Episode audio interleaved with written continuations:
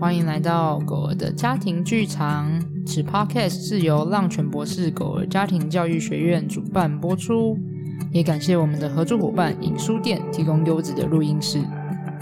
大家好，我是 PDA 真相长讲师诗瑜，我是狗儿家庭训练师 Lucy，欢迎大家来回到我们的。正向教养工具箱。我们今天要一起讨论的是专注于解决问题。哎、我觉得这个是他听起来这个思维就是一个，哎呀，或是啊哈，为什么我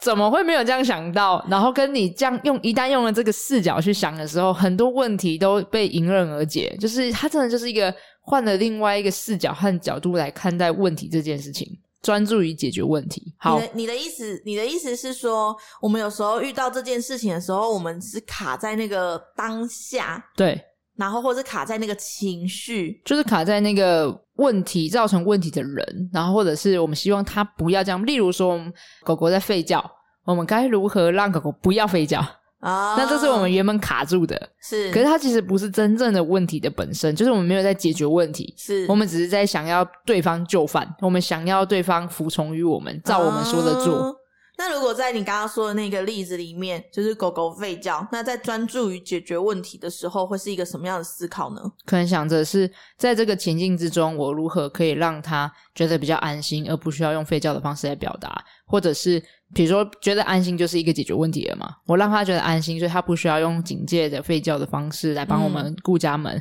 或者是我如何让他可以就是在这个情境中有别的选项沟通的方式，例如说当他觉得紧张不安的时候，他可以来找我，叫我去检查，类似这样。那这个就是在专注于解决问题，你这你这让我想到的是，你思考的是这个问题本身要怎么处理，而对不是叫狗狗或者是叫那个人或者是那个小孩直接性的停止。对，就当如果我们今天没有专注在解决问题，而只是把请对方消失这个行为的时候，啊，好，我觉得这有两个层次哦。一个层好次是我们其实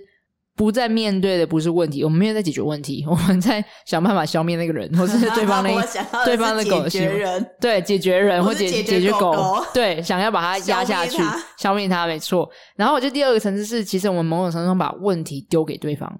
哦我不管你怎么做，我不知道你要怎么解决这个问题啦。总而言之，你就是想办法不要这样子做了。啊啊那那这样问题就要谁来解决？就变成连我们人类可以去评估、可以去学习、可以去思考，然后更多的方法的情况之下，我们都不知道怎么解决这个问题的时候，我们却期待和要求狗狗可以去解决这个问题。是，哎、你这也让我想到说，当你不要把那个矛头或那个指向针对问题的产生问题的那个人或狗狗的时候，你们就会不像是在对立面，因为当你要让它消失对的话，你就很像在针对它。对那，你针对它的话，你们就会变成是一个互相冲突的对立面。或是高压的吧，从上面要它往下，然后你就是要照我说的做，那如果我是对方的的话，我就会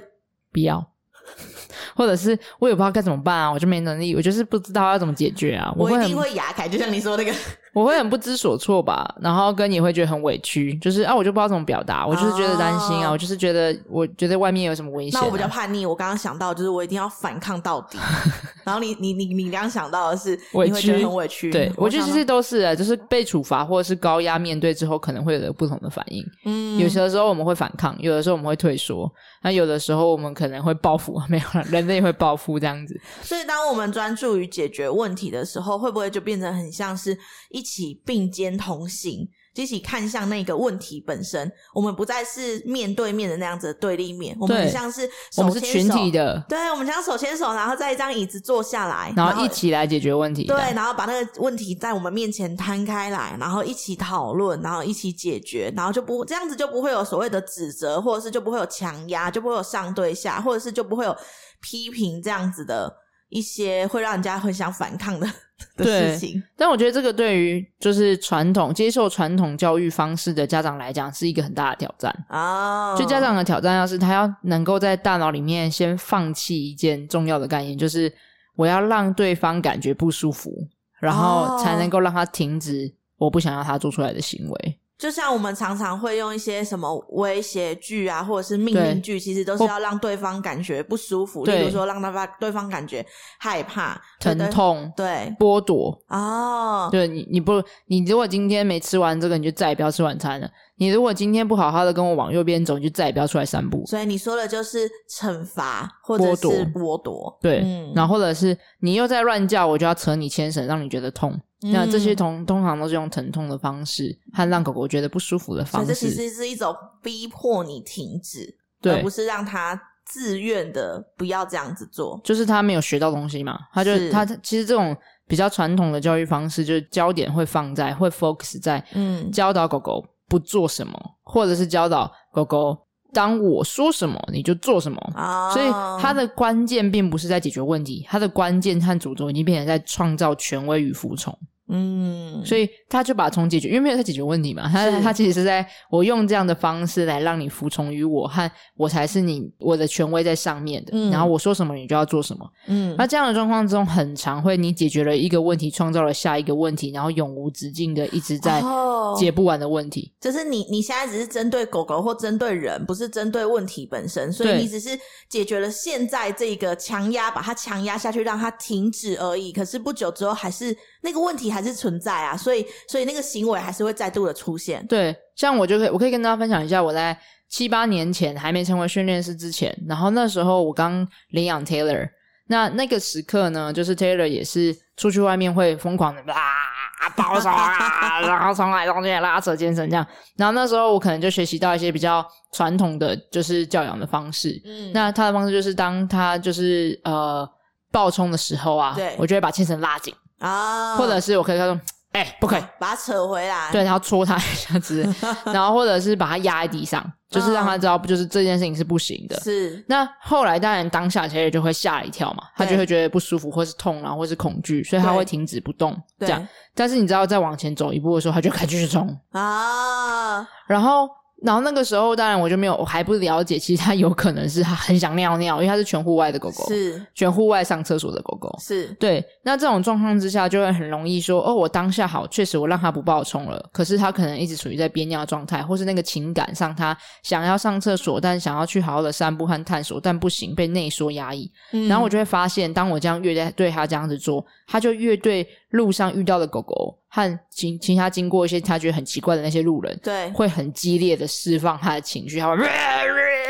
哦，这因样为他刚刚那个情绪被你压抑掉了，或对者是在你压抑的同时，他又引发了其他更多多的委的情屈绪，，对对对对对，所以他只好对别人宣泄，对，他就转移到，因为他不能对我，他没办法凶我嘛，嗯他没办法把这些情绪发泄在我身上嘛 因为。你会再凶回来。那时候的你对，因为那时候的我就在创造权威啊，我没有在解决问题是，是我只是在创造权威和希望他服从于我。是，所以当这时候他的内心有更多的情绪和更多的不开心的时候，他就再把这些，他一定要有个出口嘛，对情绪一定得要有一个出口。没没有出口就生病了。对他就会内内压抑嘛，对然后内压抑可能就会造成一些，比如说可能会自自己伤害自己啊，或者是一些是状况都都有可能最严重的状况这对，样那。是最后面最严重的状况了。对，那遇到这样的状况的时候，他就他那个情绪的出口就会是，比如说炸到其他路神、路人啊、路狗啊我。可以想象他就会疯狂的狂吠。对，所以我用这种创造权威的方式，我确实让 Taylor 不爆冲了。可是我创造了另外一个，就是他会对路人、路狗出现激烈就会有吠下叫、一个爆问冲的题行为。然后对你，就要再解决下一个问对题。，然后再下一个，我就是，然后怎么办呢？就用更用力的扯，或是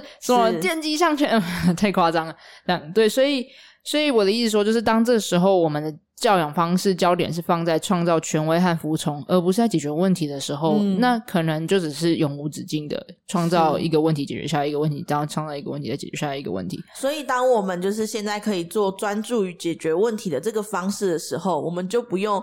一个问题出现一次我们就要做一次，而是当我们真的去针对这个问题把它解决了，那这个问题就会消失，就会不存在了。像正向教养的方式，就很专注于在教导狗儿可以怎么做，嗯就。是长出能力来解决问题。哦，我们教他自己长出那个能力啦。，对，所以当你看它长出了一个可以去解决和应对那个问题的能力的时候，你就不需要每一次遇到一个问题就要重新再来由你来解决，你你来压制这个这个情境，而是你和狗狗会一直长出新的能力，然后你们就会开始在生活中，因为生活中一定会有各式各样的不同的问题会不断的出现。是那当今天我们 prepare 好、照照顾好和教导好和长出这个可以解决问题的能力的时候，诶，这个能力就可以一直用一辈子了。嗯，那所以，当每一次我们遇到的问题的时候，我们就会越来越游刃有余，越来越从容，越来越知道可以怎么去解决这些问题。好，例如说，对，我今就是天要问你，例如有什么例子呢？对我就要回家了嘛，但狗狗还想要散步。这个时候，家长就会很常问我说：“我要如何让狗照我说的地方去？现在请它跟我回家，或是我要如何让它可以自己就是知道回家时间到就跟着我走，或是我要如何让它一直不要拉扯牵绳和不跟我走？”像这些问句，就都比较多是在创造权威和服从。啊，但实质上，真正的问题并不是要如何让狗狗服从于我们，当我们想要回家的时候，它就会跟上我们，是而是我们现在还有一件事情要忙，这是我们的需求。嗯，我要如何在兼顾到我的需求和在时间限制之下，同时照顾到狗狗的需求，就是它可能想要散步、想要探索、想要好好的可以去放松的认识这个世界，是然后我可以跟狗狗有效沟通，就是我可以让它知道我现在的状态，然后它跟我可以相互配合，我们可以在关系中找到适合自己的方式，找到人狗共好的生活方法，这个才是真正的问题。就是当双方的需求要如何有效的沟通和互动，和找到可以彼此共好的方式，这才是真正的问题。所以这其实是取决在于说我们怎么看待这件事情，我们看待这件事情的切入点是什么？你刚刚说的就是我们看待这件事这件事情的切入点是我要让狗狗照着我想要的那样子做，对，跟我要把这件事情就是呃兼顾我的需求还有时间，然后还要兼顾到狗狗的需求。对然后创造一个我们两个都可以接受的的方式，那这个方式是什么？嗯哼，这样比较像是这样子，对不对？对，就是我那，所以它真正的问题是我们如何可以达到人和狗双方的平衡和需求都满足。啊，而不是只是要求他照着我们想要的那样子。对对，就是如果只是说我想要它现在可以跟着我走，放弃它所有的需要和想要和它当下想做的事情嗯跟着我走，这个就是在创造服从和权威嘛。是，对，但如果真正的是我们是一个相互尊重的、相互平等的状态之下，这个时候是他的需求很重要，啊我的需求也很重要啊。嗯所以我们如何在两边这个生命都需求很重要的情况之下，找到我们可以共好的方式？是。哎、我要想要跟你分享一个我们家很可爱的案例，嗯哼这也是前阵子才发生的，我真的觉得太有趣了。就是我们，我每天早上都要开车在宁宁跟伦伦上下学，对然后可是小朋友坐在车子上是需要坐在安全气座上面的，对，然后我就是坐在驾驶座嘛，然后伦伦最近呢会很喜欢咬他的手指，对对，可是因为我他坐在我在开车啊，然后他在咬手指，对然后我就想说，嗯，可是我又不希望他咬手指，然后我就说，嗯，伦伦你在咬手指吗？然后玲玲就会知道说，哦，是不太咬手指是不太 OK 的，因为会有嗯细菌啊、等等的。嗯哼，然后呢，他就忽然跟我说：“妈妈，我有一个好办法。”然后我想说：“啊，可爱，我说哦，你有什么好办法呢？然后宁宁就他说你看哦，然后他就伸出手，然后他就只跟弟弟说牵牵，就是牵手的牵，嗯然后弟弟就把手从嘴巴里拿出来，然后牵他姐姐的手。哎、好啊可爱、我整个被萌到，然后我就发现，哦，宁宁在做的就是专注于解决问题。对他从头到尾都没有跟弟弟说你不不要行不要咬手，对手手拿出来等等的，他都没有说这个，他就只有跟他说来牵牵，就是牵手。嗯，然后，然后他就他就顺利的把手拿出来跟姐姐牵，而且他牵住妮妮之后，妮妮还跟我说：“妈妈都是口水。”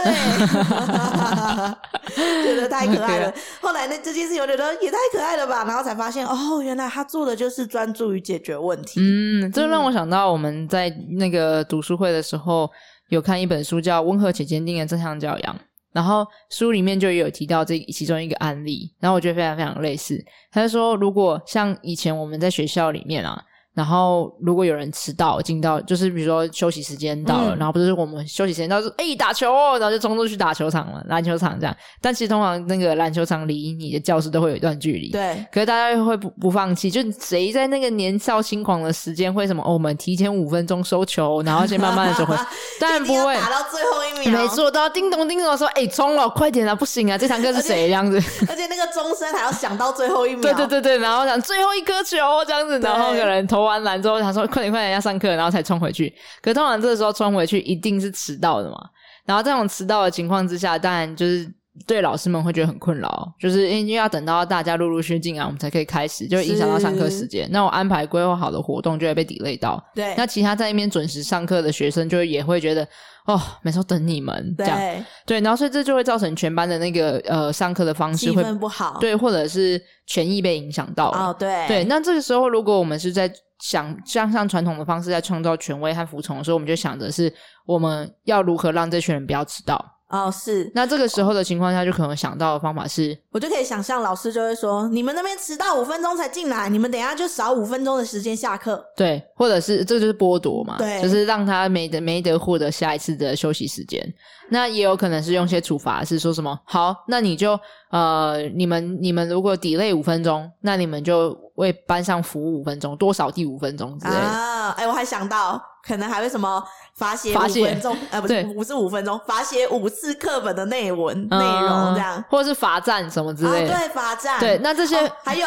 把球交出啦，啊你们今天都哦要想能要再打打了了。，嗯，对。然后所以这些全部都是为了让，就是一样嘛，为了创造那个人的不舒服，哦，对，然后来让他去停止他本来在做的这个行为。是，但这个其实并没有真正解决到问题，你只是想要压抑的那个孩子们，他们想要去打球，还想要想要好好放松的这个需求。是，所以他解决的问题会是，那好，我知道你们有想好好打球的需求嘛？对真正的问题点是你你的需求很重要，可是班上的所有人要一起上课的需求也很重要，是，不然因为你们想要打球而就让其他人要被他们上课的权益被剥夺了嘛。嗯，所以，那全部人要一起来上课。那我们如何让你们在休息时间可以打球，但我们也可以准时上课？真正的问题是这个。哦，是真正的问题是对，这个，所以当今天我们全班一起来想的时候，你看哦，当今天如果本来是想的是哦，迟到是就是那些人的问题，是对他们害的，对，这时候他们就会在班级上是被排外出去的。然后哦班级就会有一群人是我们就是在这里好好上课的啊，哪像你们，然后他们就对会对对对形成他们对对对之间的对立，对都是因为你们老师才要这样等你们。对对对对对，然然后后,、就是而且就会变成对他们是问题学生。哦，是，但明明要全部的人一起上课，和可以有这个很好的遵守的权益，可以好好的学习，是全班全的班事的。责任，对，是全班一起的。所以，如果当今天我们在专注于解决问题的时候，你就会变成全班一起来想：好啊，那现在我们如何让大家可以在准时的时候一起来上课？嗯，那这时候想出来的解决问题和方法就会很有趣哦。就是可能书中里面就有提到说是，哎，那我们可以有呃有派一个人每天当值日生，然后在嗯休息时间快要到的时候，前五分钟大喊提醒大家说，在五分钟要上课喽，要准备回去喽。哦有一个提醒员，对，然后或者是他们可以两个人两个人一组，比如说打球的球员也可以两个人两个人一组。对，然后他们就是两个人一组的时候会相互拉把，说比如说或是可以打球和没打球人之类的，对，然后就可以是好，今天五分钟到了就要准备去收球，就是说哦好时间到了要回去了，然后就一个人拉一个回到回到那个教创室造里那面。个自律的感觉，对，，然后或者是我们也可以再从那个打球完之间的 section 回到课堂的那一堂课里面，对，可以前五分钟做一些超级好玩有趣的事情。哦，吸引打球的人回来，，对，然后那五分钟就会觉得全班，而且那个进入到全班一起玩乐的状态之中的时候，会对接下来的学习投入度和专注度和氛围都会是更好的。是，所以这也是一个，如果今天我们只想要让他们不舒服，我们不绝对不会想到的方法。哎、你这让我想到说，像我们现在第一种那种剥夺的惩罚的方式，它其实焦点是放在过去，就是那个已经是呃是迟到已经是过去的，刚刚已经发生过的事情，对而我们现在要做的事情是因为过去发生的事情而要做这个剥夺跟惩罚。嗯哼可是当你焦点放在解决办法的的时候，我们想的是未来我们可以怎么做，对，对对我们对对下对一对次对，下课的时候，大家要怎么样可以共同创造这个一起上课、准时一起上课的目标？哎我觉得你那个描述很精确，对，就是未来我们可以。然后这个也让我想到我们刚刚说的那个，就会有一个期待感，未来感、对希望感，对，嗯对，因为我觉得很常可能大家会觉得处罚啊、就是会让就是对方觉得或者狗狗嘛觉得不舒服，觉得难受，然后就会进而让这个行为可以消失和停止。但事实上，对于能力的学习来讲，就是确实处罚你会让狗的行为付出的代价嘛。它会，它嗯会知道它做的这件事情会觉得疼痛，会觉得痛苦，会觉得不舒服，可是它还是不知道该怎么办，是，它还是没有学会要如何解决这个问题。嗯，比如说，今天如果狗狗想要上厕所，所以它嘿嘿，它用哭哭的声音来跟你讲，或是吠叫，就是跟你说， 想要去尿尿这这样子。那这时候我们可能就扯牵绳，跟他讲说不准叫，然后让他觉得疼痛，让他觉得害怕，然后让他停止吠叫声。这时候家长就会说：“你看他叫啦，然后被扯了会痛，所以他就不敢叫了，啊，哎惊、啦。”这样可是他是他是因为害怕，对，这这件事情是真的会这样子，就是当是你这样扯他，先生他会吓到嘛，他害怕，所以他恐惧了，所以他确实就会不敢用吠叫的方式来表达他想尿尿这件事情。对可是问题是，问题没有被解决啊。他还是想要尿尿啊，他还是想尿尿啊，然后所以这时候要怎么办？他就没有学会哦，原来我不能用吠叫的方式来跟我们沟跟家长沟通，说他想要出去出门上上厕所了。那那那他要怎么做？对他要怎么做，他不知道，所以他可能就会换一个方式。嗯呃，那那是说我可以直接在那个客厅的地毯上尿尿吗？哦，还是说或者我就忍不住了，对我也只能在家里尿尿。，对，还是说我应该要用咬家具的方式来吸引你的注意力，你才会知道我想要去尿尿了？哦，还是我因为不不能，因为一定会被阻止，所以我不能吠叫，我也不能咬家具，那怎么办呢？好，那我我来咬咬我的手，咬我的脚，啊哦因，为我很想上厕所嘛。那个憋尿的状况其实是很难受的，所以我是不是要用这些方式来表达和沟通我的需要呢？然后可是其实这些真后面的这些行为，其实都是也是其他我们不想要或是不希望他会去做的事情，对，所以就会引发下一个问题。对，所以专注于解决真正的问题，应该会想的是：诶，那我要如何教导狗儿学会可以让我能够理解也能够接受的有效的沟通的方式？因为嗯可能吠叫的方式会，这是它很正常的表达方式，没有错。但是如果我正在生活在一个呃，我常常被邻居抗议，然后贴纸条，然后管委会打电话来说，你如果再吵，你就给我搬家出去。在这种巨大的压力情况之下，真的会让我会没办法好好的照顾好自己和狗儿。是那这时候，这个吠叫的方式对我来讲就会有一点点负担，这个有效的沟通就不是那么有效了。对，那这时候，我可不可以教会狗狗其他的可以跟我他们可以做的事情，，对，然后跟让我可以理解他想尿尿的表达的方式？嗯比如说，这时候你就想到很多啦，诶，那我可以在那个门上面挂了一个那个狗狗可以用手去搭的那个铃铛，啊它就叮，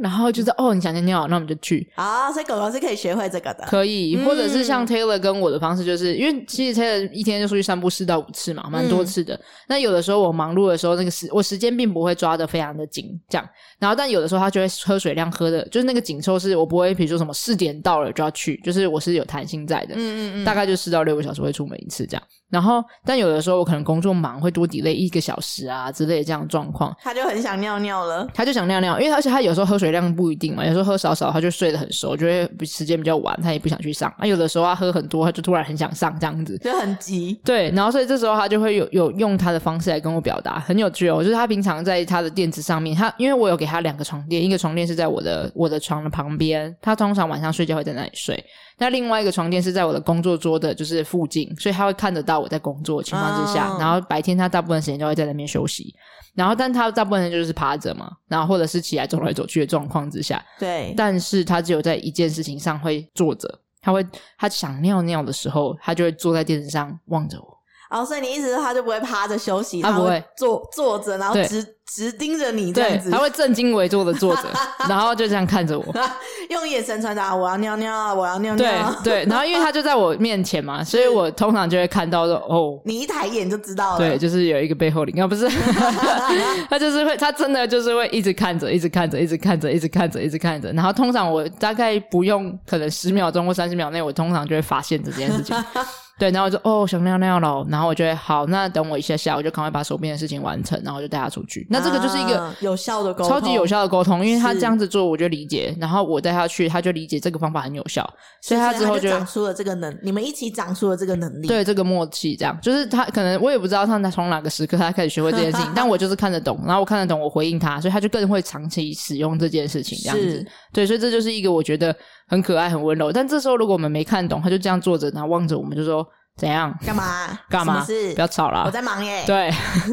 然后这时候他就会想，哦，原来坐着看你没有笑，那怎么办呢？像 Taylor 有时候是这样啊，就是如果今天我真的太忙，然后我就想说，好，等一下要完成这个，可是我没有跟他讲几分钟，嗯当然他没办法理解几分钟，只是我自己没有跟我自己承诺是几分钟。是是所以我就会继续一直做做做，然后就不小心啊，又做了半小时。可是他憋半小时其实有一点点久，可是我就是没办法把这件事情完成这样。然后，所以他这时候快要忍不住的时候，他就会从坐着在那边望着我的时候嗯呢，他因为他因为他如果我看他说我知道了，他就会爬起来休息了，他不会继续坐在那里，这样他就会爬起来休息。然后，但是他就会哦你是等说待。他望着你一下，然后你跟他说你知道之后，他就会趴下来？对他看到，他知道我看到他了哎、，我刚刚以为他是因为怕害怕趴下来会压到膀胱还是什么的，没有，他就是真的知道那个是跟我沟通的方式。 o k OK，因为他平常就是不会坐在那，所以他知道嗯他只要坐在那，我就知道哦，他想尿尿了这了样子。解，对，然后因为他想吃饭是另外一另外一个模式，反正就是他会有长出不同的想尿尿、想吃饭跟想出去玩还想摸摸的互动方式这样，然后全部都超级安静的。 好像我也可以跟大家讲一下，就是他想他想要尿尿的时候是就是坐在那个软垫上痴痴的望着我嘛，对然后他如果想吃东西的时候，他会头过来贴在我的大腿上，啊，然后我看就过这个，，对，就算我没有食物也是哦，如果他自己肚子饿想要吃他的晚餐的时候，他也会这样子做。嗯，对，他就是会晃到我旁边，然后头搭一下，然后再走来走去，再头搭一下，这就是很明显他想吃饭。那、如果他是想摸摸的话呢，他就会把他的侧身嘟在我旁边，或者是如果我在床上，他就会把他的头贴在床缘，告诉我说：“啊哎、他想上来摸摸了。”这些，就是他会有不同的这种跟我沟通的互动的方式。那这些都是我们长出了，哎，如何教导狗狗跟我们能够，我能够理解，然后我也会回应它，然后又能够彼此是呃双方生活起来很舒服的有效的沟通的方法，所以这样子才有办法去专注于解决真正的问题。对，而不是 focus 在创造问题的人或是狗身上，因为这个问题也不你也很难讲是狗的问题啊。就是是如果它今天会需要一直使用，我刚还没讲完是，如哦果今天它不是坐在那嘛，对然后我们就忽视它，对或是没有没有看懂，没有回应它这件事情，对，那他有可能下一步就是冲过来这边走来走去暴冲啊，然后我们就看了一眼，然后觉得不要吵啦，然后你乖乖的啦之类。那他接下来还是想尿尿啊，他还是没有传递好他的讯息，所以他对就在用别的方式就开始啃咬咬家具，然后我们这时候不行了，哎、那个不能咬，开始回应他了。嗯对，他就说：“哎、哎、这个好像有成功引起到一些注意哦，哦对，，好像慢慢在接近他想要达到有效沟通的目的了。”他就以为那个是对你的跟你一起的有效沟通。对，然后但问题是，他还是没有被好好满足尿尿这件事情嘛，所以他对就会用更剧烈的方式说：“哎、所以咬这个桌角不行，那我想咬爆沙发，抓爆它。”这样，啊，然后看哪一个最终我们会引起他的注意力，这样子就是会，我们真的会终于要理他。对要理他。那这时候他就会发现，那个才是真正有效的沟通的方式。哦，哎、你真的让我想到，就是如果在后面那个方式的的话，我们就也可能会压起来，然后就可能会很生气啊，或者是处罚他。那其实我们也没有在解决问题。对，所以最终就是我们都都学到了一些无效的沟通方式，可是让双双方很挫败。但因为那些需求还是存在，还是需要去进行表达和沟通。嗯，对，所以我觉得这一这一个 podcast 和这个这样讲的工具箱，很想要带给大家，就是可以想想看，我们如何专注于解决问题，而不是专注于如何让我们看似创造问题的人，但其实通常都不是那一个人或狗啊，嗯其实是双方的问题。因为就是刚刚讲到嘛，今天你的狗会需要用很激烈的方式来跟我们沟通，其实大部分时间是因为我们没有